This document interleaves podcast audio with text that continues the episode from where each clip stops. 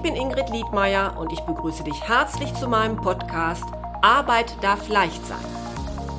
Du bist hier richtig, wenn du dich in deinem Beruf endlich wieder zufrieden fühlen möchtest. Ich gebe dir konkrete Tipps, wie du herausfindest, welcher Job wirklich zu dir passt, viele neue Impulse für deine berufliche Veränderung und ab und zu eine kleine Unterstützung für deinen Mutmuskel. Hör einfach rein.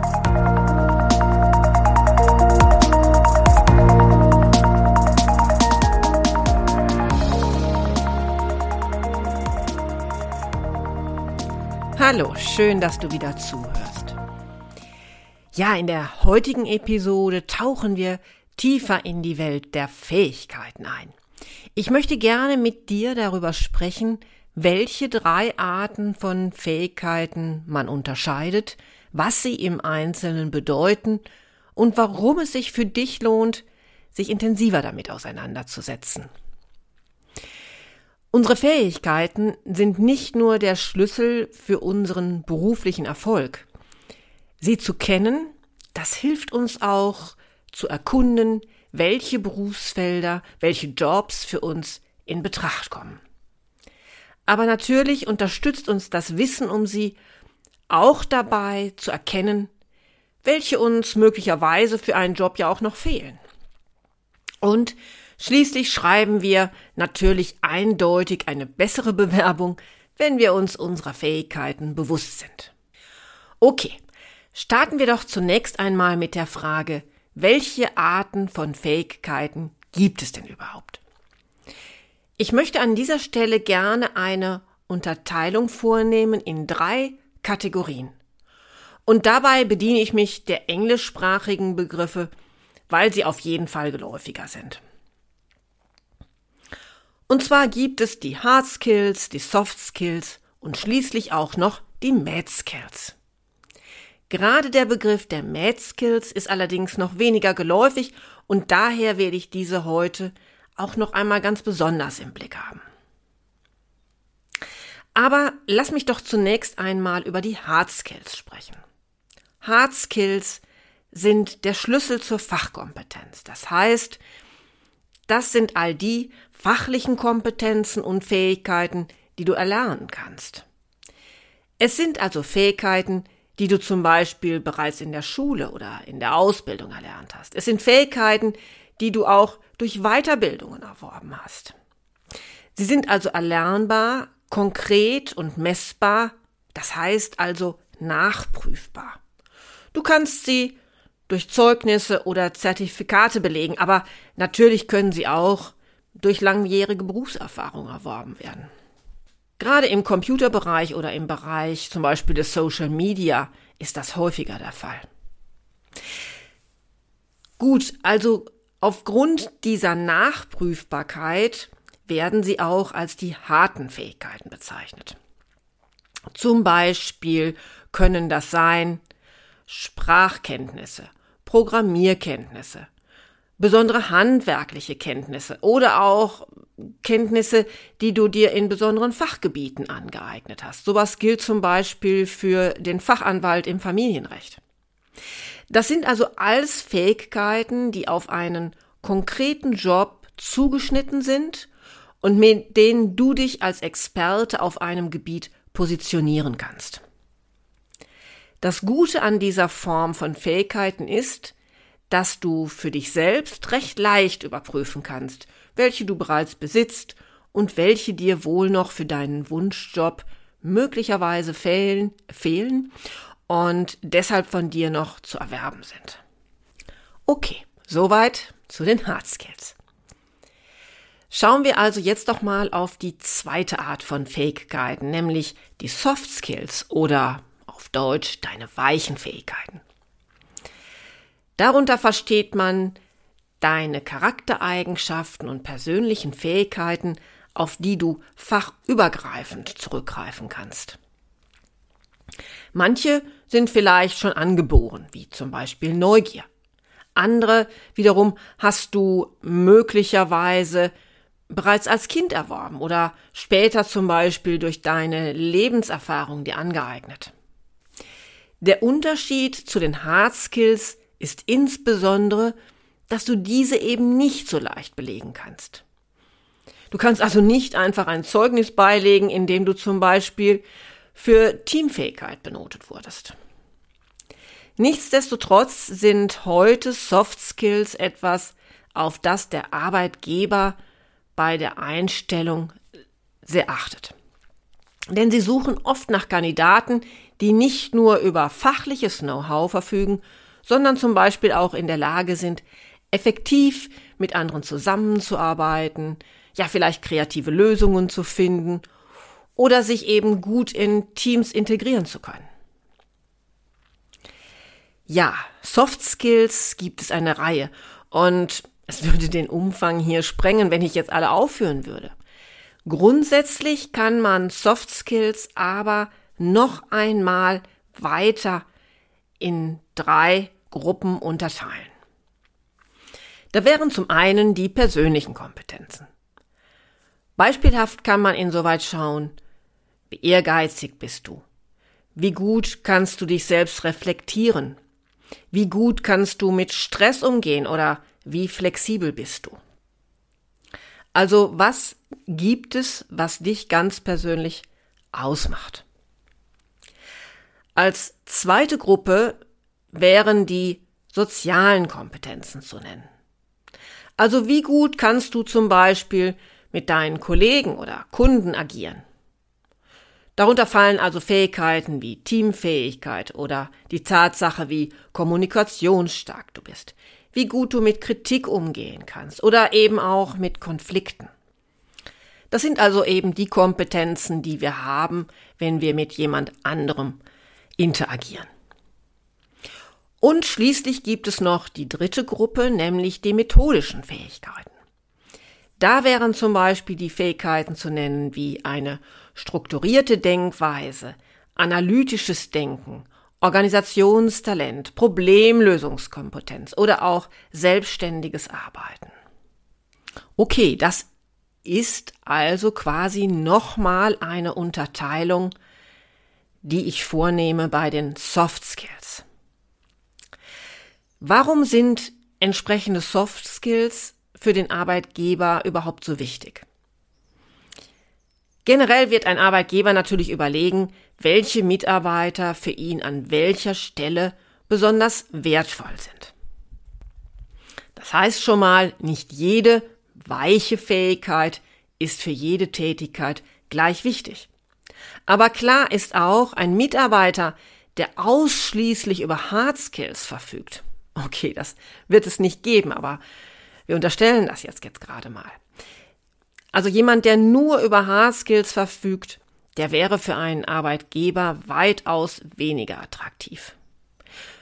Für ihn ist es möglicherweise also wichtig, dass sich jemand gut in ein Team einfügt, dass er als Teamleiter gut und effektiv mit seinen Mitgliedern kommunizieren kann oder eben auch einmal einen Konflikt löst. Es genügt auch nicht unbedingt nur über Hard Facts zu verfügen, weil in unserer Arbeitswelt ja ständig neue Dinge auf uns zukommen. Und ganz klar, da ist es natürlich hilfreich, wenn zum Beispiel jemand offen ist für Neues oder eben auch über eine gute Problemlösungskompetenz verfügt. Du siehst, ohne entsprechende Hard Skills wird es in einem Job kaum gehen. Es sei denn, dein Arbeitgeber wäre bereit, dir alles Wissen beizubringen. Aber ohne entsprechende für eine Position interessante Soft Skills wird es dir auch deutlich schwerer fallen, die Stelle zu bekommen oder dich später durch verschiedene berufliche Situationen zu navigieren. Okay. Kommen wir jetzt einmal zur dritten Gruppe der Fähigkeiten, nämlich den Mad Skills, was man als verrückte Fähigkeiten übersetzen oder eben in diesem Zusammenhang besser als besondere Fähigkeiten bezeichnen kann. Ja, was versteht man denn darunter? Mad Skills sind eher seltene oder besondere Fähigkeiten. Sie werden in der Regel außerhalb des Berufslebens und des Studiums erworben. Das können besondere Hobbys sein oder eben Fähigkeiten, die sich vom Mainstream abheben. Das Konzept der Mad Skills stammt aus dem Silicon Valley und ist in Deutschland noch weniger bekannt. Das gibt dir aber die Möglichkeit, damit in einer Bewerbung besonders zu punkten und dich von Mitbewerbern ein wenig abzuheben. Was also können Mad Skills sein, mit denen du in einer Bewerbung punkten könntest? Klar ist, dass nicht jede außergewöhnliche Fähigkeit Aufmerksamkeit nach sich zieht. Die Fähigkeit sollte schon etwas zeigen, was du dann auch im entsprechenden Job nutzen kannst. Beziehungsweise sollte es also für den Personaler ersichtlich sein, dass diese Fähigkeit, diese Mad Skill, dir Vorteile bei der Ausübung des Jobs bringt. Dass da also ein Zusammenhang besteht zwischen Mad Skills und Job. Und schauen wir uns doch einmal insoweit zunächst den Bereich Sport an. Übst du einen Mannschaftssport aus, spricht viel dafür, dass du teamfähig bist. Und wenn du deinen Sport sogar auf einer höheren Ebene, also in einer höheren Klasse betreibst, dann kann das zum Beispiel dafür sprechen, dass du ehrgeizig bist, dass du Durchhaltevermögen gezeigt hast, also mit Frustrationen umgehen kannst und höchstwahrscheinlich auch belastbar bist. Vielleicht bist du aber auch als sportlicher Trainer aktiv. Es spricht dann viel dafür, dass du es nicht nur gewohnt bist, ein Sportteam zu leiten, sondern du auch im beruflichen Umfeld gut mit Menschen umgehen kannst. Ehrenamtliches Engagement, natürlich nicht nur im sportlichen Bereich, zeigt überhaupt, dass du bereit bist, dich für eine Sache zu engagieren. Vielleicht gehst du aber in deiner Freizeit auch einer kreativen Tätigkeit nach. Das könnte einem Arbeitgeber zum Beispiel zeigen, dass du nicht nur über kreatives Potenzial verfügst, sondern dass du möglicherweise auch gut bist im kreativen Denken, also auch neue Lösungsvorschläge zeigen kannst. Vielleicht spielst du in deiner Freizeit, äh, Freizeit Theater und es wird deutlich, dass du keine Probleme damit hast, vor einer größeren Gruppe zu sprechen und dich zu zeigen. Manche Menschen, die ein besonderes Hobby haben, schreiben auch einen Blog darüber. Und das würde zum Beispiel dafür sprechen, dass, wenn du das tust, dass du es gewohnt bist, mit Sprache umzugehen und wahrscheinlich auch eben ansprechend formulieren kannst.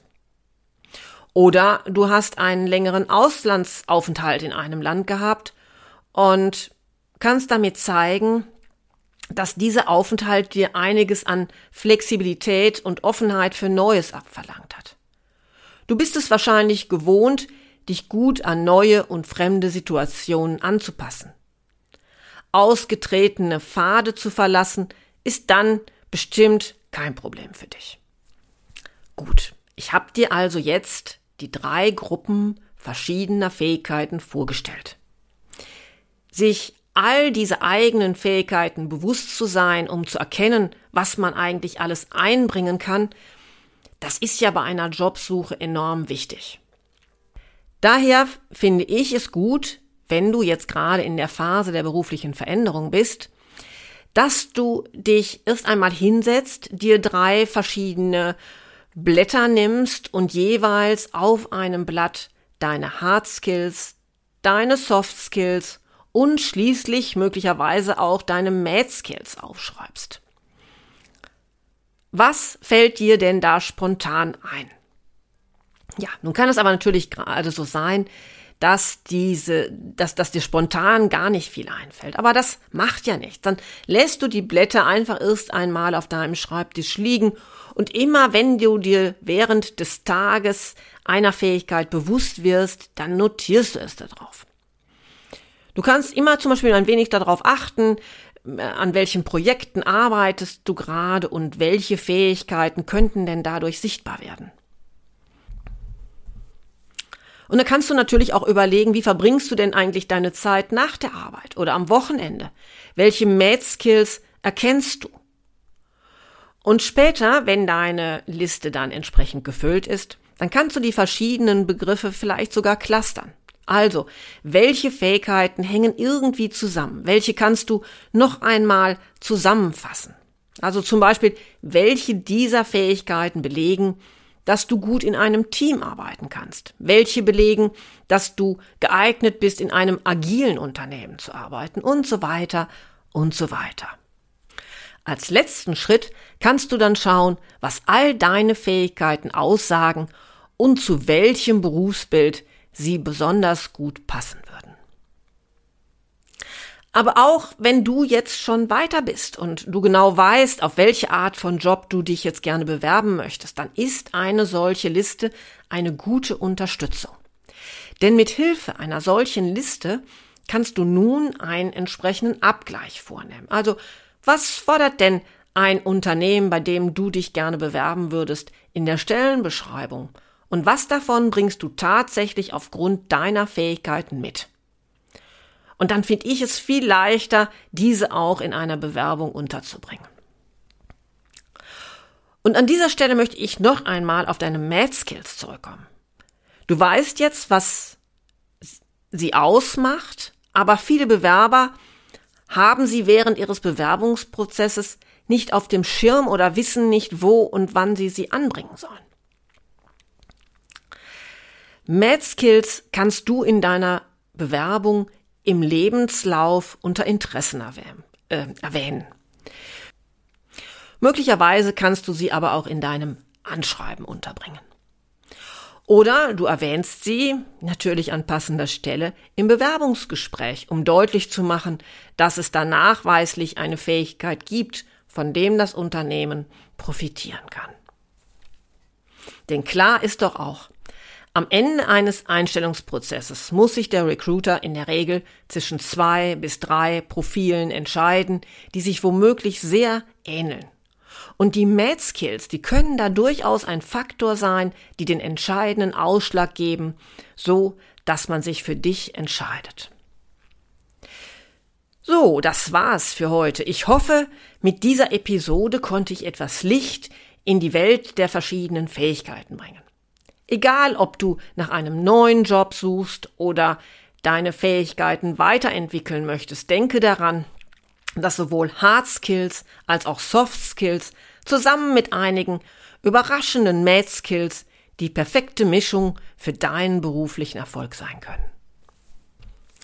Solltest du jetzt aber das Gefühl haben, dass es dir schwerfällt, all deine Fähigkeiten zu erkennen oder daraus ein passendes Jobprofil für dich zu formen, dann sprich mich gerne an.